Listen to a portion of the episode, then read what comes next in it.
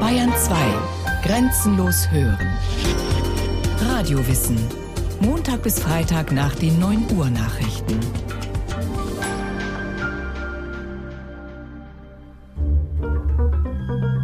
Der Mensch steht in seiner Vereinzelung dem Schicksal der anderen fremd gegenüber. Was seine Mitmenschen betrifft, so lebt er neben ihnen, aber er sieht sie nicht. Er berührt sie, doch er fühlt sie nicht. Er ist nur in sich und für sich allein vorhanden. Befand im 19. Jahrhundert der französische Staatsmann und Schriftsteller mit dem wohlklingenden Namen Charles Alexis Henri Clérel de Tocqueville über das Miteinander in Großstädten. Der deutsche Philosoph Friedrich Nietzsche hielt dieser Einschätzung borstig entgegen. Die meisten Menschen halten sich offenbar für gar kein Individuum. Das zeigt ihr Leben. Was den Zeitgenossen des 19. Jahrhunderts wie ein Widerspruch erschienen haben mag, liest sich für uns, mehr als 100 Jahre später, dank Individual- und Sozialpsychologie, dank vergleichender Verhaltensforschung und den neuesten Erkenntnissen der Gehirnforschung wie die zwei Seiten derselben Medaille. Spätestens seit Gustave Le Bons Standardwerk Psychologie der Massen und Sigmund Freuds Abhandlungen Das Unbehagen in der Gesellschaft oder Massenpsychologie und Ich-Analyse steht in einschlägigen Untersuchungen stets der gleiche menschliche Urkonflikt im Vordergrund. Auf Dauer nicht ohne Artgenossen existieren zu können, mit ihnen und ihren Ansprüchen jedoch unablässig an der Erfüllung des eigenen Glücks gehindert zu sein. Eine alles in allem dennoch überschaubare Angelegenheit, möchte man meinen, weshalb wir den Kurztrip in die Konfliktzone zwischen dem Ich und dem Wir mit einer nicht minder überschaubaren Situation beginnen wollen. Einer, in der das Wörtchen allein überdies eine emotionale Steigerung erfährt. Wer erinnert sich nicht an die berühmte Szene aus dem Film 12 Uhr mittags? Im Stich gelassen von der ganzen Stadt tritt Gary Cooper als Sheriff auf die Straße, um sich Mutterseelen allein der zahlenmäßigen Übermacht des Bösen zu stellen. Nie ist ein Mensch einsamer als angesichts des zu erwartenden Todes. Und vor nichts gruselt sich der Normalsterbliche mehr als vor dem Alleingelassensein im Augenblick größter Lebensgefahr. Nicht zufällig ist es daher gerade dieser Moment, der seit Homers Odyssee die Spannungsliteratur des Abendlandes bereichert und der aus dem Actionfilm unserer Tage kaum wegzudenken ist. Man denke an die scheinbar stets gleichen Schlüsselsequenzen in Blockbustern wie Krieg der Sterne, Armageddon, Mission Impossible oder sämtlichen James Bond Abenteuern.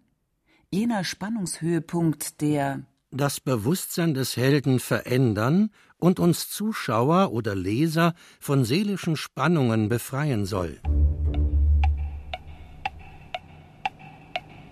So ungefähr forderte es übrigens auch schon der altgriechische Theoretiker Aristoteles. In der Tat fasste man den Begriff Einsamkeit nicht immer so negativ auf wie heute. So sah man lange, ähnlich wie in Schillers Wilhelm Tell Zitat, der Starke ist am mächtigsten allein. Im Alleinsein vor allem die Möglichkeit, unbeeinflusst von Gruppen, einer Nation oder von Partnerschaften, zu innerer Ordnung und Stärke zu finden. Und auch im Mittelalter verband man mit Einsamkeit, Einigkeit oder Eintracht. Ähnlich bildet auch heutzutage der Rückzug in die geistige Eremitage, etwa für Künstler, Komponisten oder Schriftsteller, eine Voraussetzung, um die innere Stimme unverfälscht zu vernehmen. Ich habe mir eine Einsamkeit geschaffen, die niemand ahnt.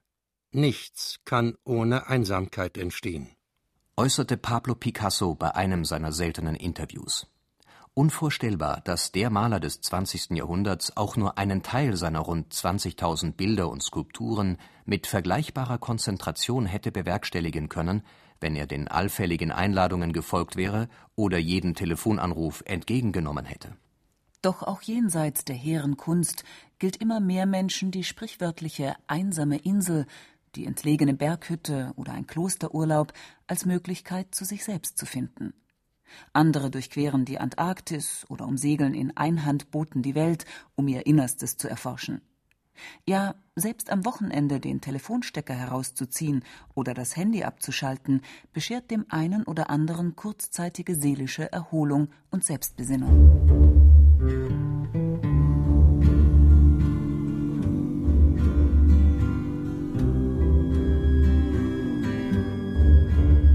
Ihnen allen, Künstlern wie Gelegenheitseremiten, bleibt immerhin die Möglichkeit, sich gleichsam per Tastendruck in die Zivilisation zurückzubeamen.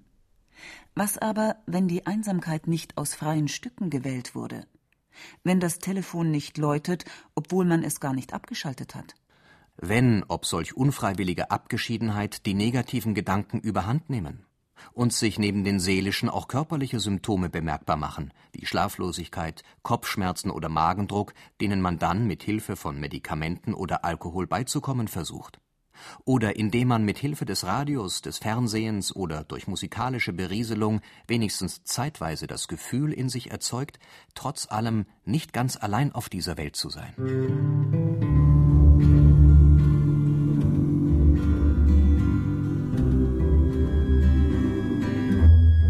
Glaubt man einer jüngeren demoskopischen Erhebung, so ist das Ausmaß der Einsamkeit hierzulande, aller Versingelungstendenz zum Trotz, dennoch nicht besorgniserregend. Zwar erklären etwa acht Prozent der befragten Frauen sich häufig einsam zu fühlen, bei den Männern hingegen erscheint das Ergebnis mit mageren drei Prozent eher marginal. Etwas höher liegen die Werte, wenn die Frage auf gelegentliche Einsamkeit zielt. Hierauf geben immerhin 25 Prozent der befragten Frauen und rund 17 Prozent der Männer eine zustimmende Antwort. Wissenschaftler indes bezweifeln die Aufrichtigkeit derartiger Selbsteinschätzungen. Folglich setzt der amerikanische Psychologe Daniel Russell für seine in den USA durchgeführten Einsamkeitsstudien lieber auf indirekte Fragen wie Sind Sie gesellig oder empfinden Sie sich eher als Einzelgänger? Suchen Sie aktiv Kontakt mit anderen Menschen oder warten Sie eher darauf, angesprochen zu werden? Russell zu seinen so erzielten Ergebnissen? Die Einsamkeitswerte liegen dann im Durchschnitt erheblich höher und der Unterschied zwischen den Geschlechtern verschwindet. Eher sind sogar die Männer einsamer. Ein Resultat, das auch Psychologen und Soziologen hierzulande kaum verwundern dürfte.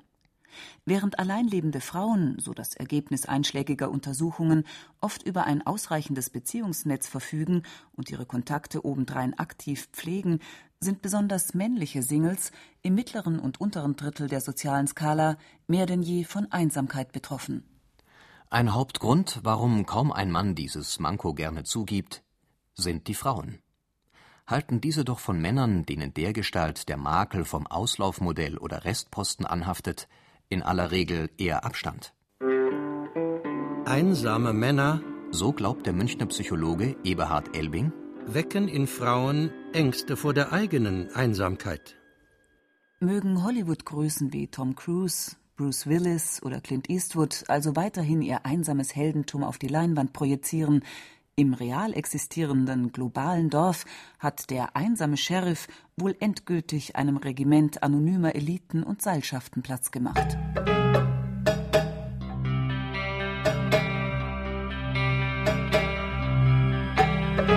Eine Gruppe indes ist nach wie vor gleichbleibend auf das Gefühl von Einsamkeit eingestimmt, heute wie vor hunderten Jahren unabhängig von ethnischer oder nationaler Zugehörigkeit, Geschlecht, Sozialstruktur oder künstlerischen Ambitionen.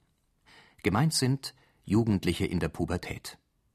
Jener Phase, in der so Ines Possemeyer in der Zeitschrift Geo einerseits der Wunsch nach Autonomie wächst, andererseits die Identität noch gefestigt werden muss und wo somit Gleichaltrige zum wichtigsten Maßstab für den Selbstwert werden ein wesentlicher Grund, weshalb Pubertierende auf Störungen im Beziehungsnetz beinahe reflexhaft mit dem Gefühl von Isolation und Einsamkeit reagieren. Jenem schmerzhaften Gefühl, das seit Generationen besonders von der Popmusik aufgegriffen wird. Wurde der Schmerz in den 60er Jahren noch betulich geleugnet, Motto Du bist nicht allein, so sind heutige Popsongs meist darauf gerichtet, jene alterstypische Melancholie ebenso einfühlsam wie verkaufsfördernd zu verstärken.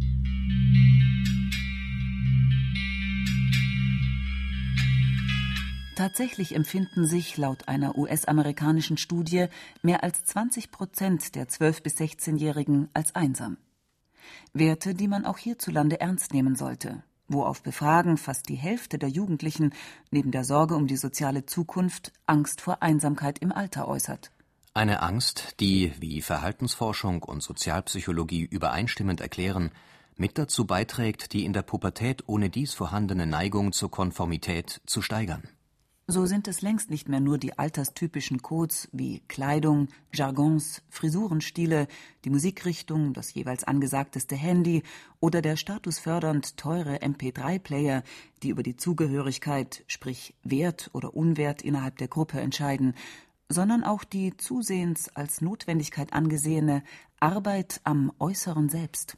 Womit nicht zuletzt der beunruhigende Trend gemeint ist, sich bereits im jugendlichen Alter in die Hände von plastischen Chirurgen zu begeben, etwa um die als mangelhaft empfundene eigene Nase auf eine zeitgeistig ideale Linie zurechtformen zu lassen. Ein Trend, der den Jugendlichen bekanntlich längst von den Erwachsenen vorgelebt wird. Hunderttausende chirurgische Eingriffe, Unterspritzungen oder kosmetische Manipulationen pro Jahr sind dort großteils vor Erreichen des 40. Lebensjahres vor allem darauf gerichtet, sich möglichst lange zu den Glatten und Erfolgreichen im Land zu zählen. So hebt die Angst vor ökonomischem Absturz und sozialer Isolation bei Jugendlichen wie Erwachsenen den Preis, den man für jenes mehr oder minder vage Zugehörigkeitsgefühl zu entrichten bereit ist.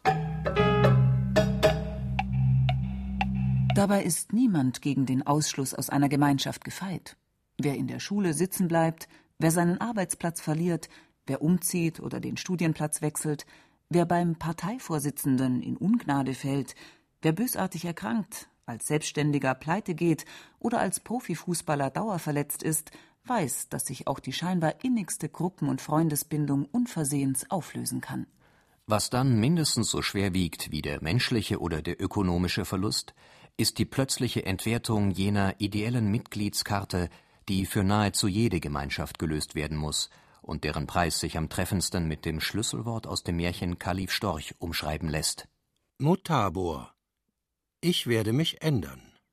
Womit vor allem gemeint ist, dass wer sich einer Gruppe zugehörig fühlen will, sich wenigstens teilweise zu wandeln hat, indem er deren Rituale, Gebote und Untersagungen in sich aufnimmt.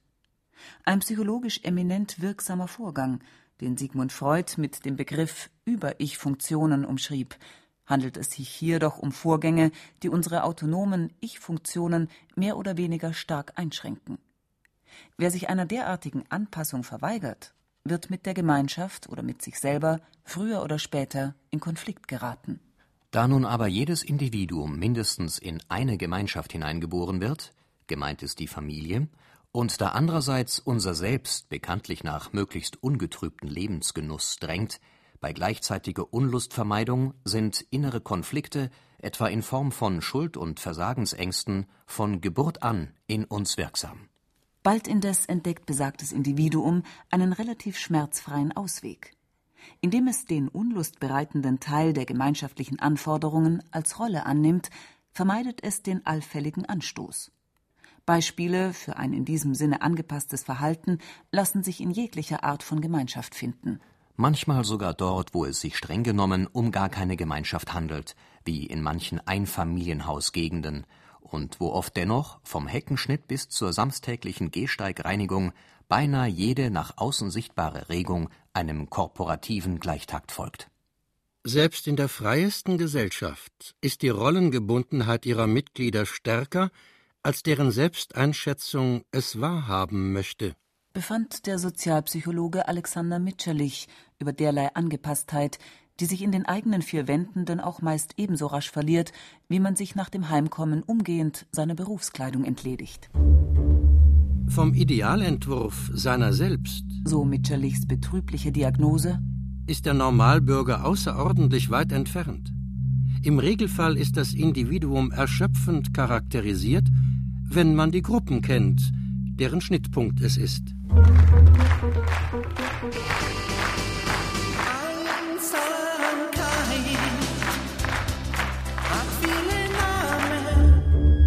Wer wollte allerdings bestreiten, dass solch ein Wir-Gefühl nicht dann und wann richtig gut tut?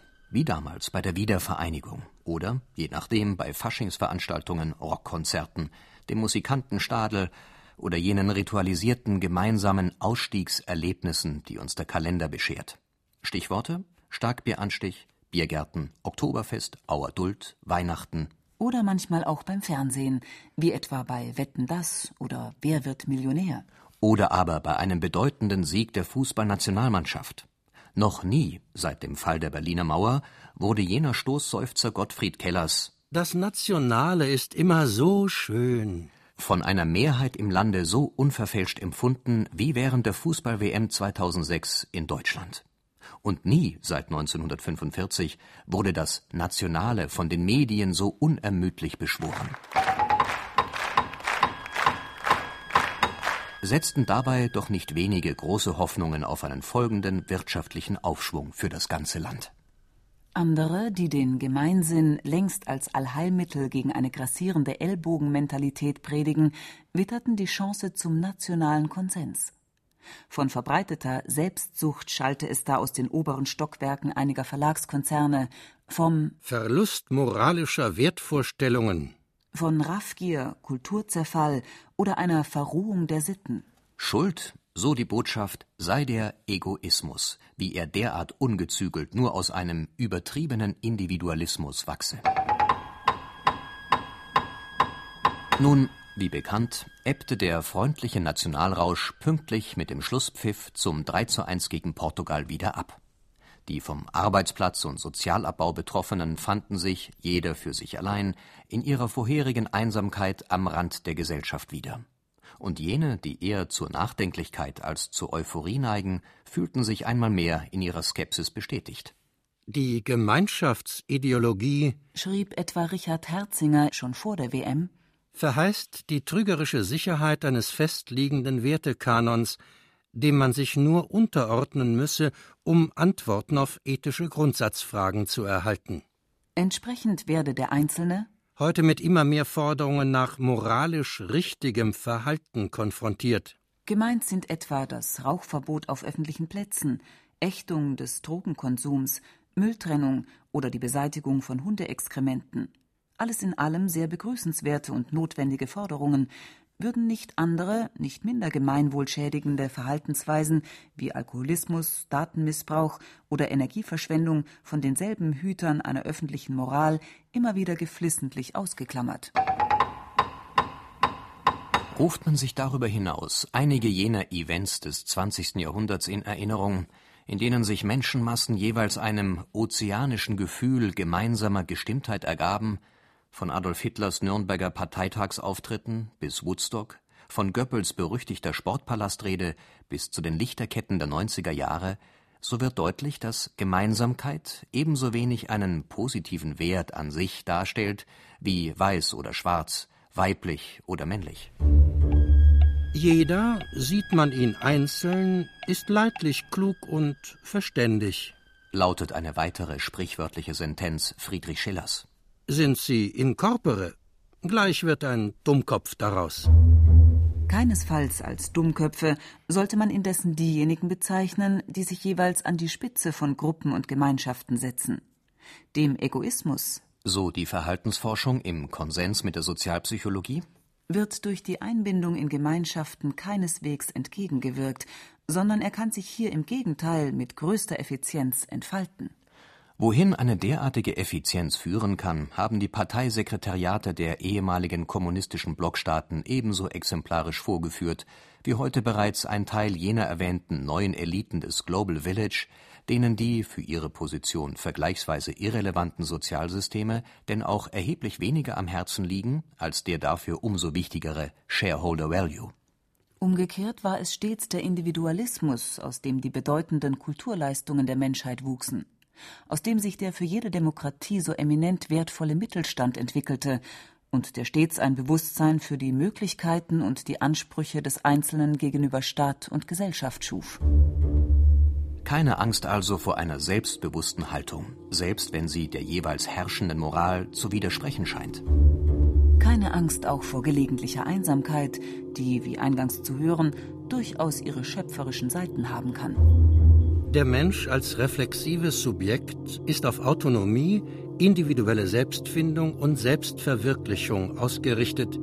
Dazu muss er allein sein. Findet auch der Psychologe Eberhard Elbing von der Universität München. Und er fährt fort. Nur in der Einsamkeit entdeckt der Mensch, dass er auch dann etwas wert ist, wenn die anderen gerade nicht da sind.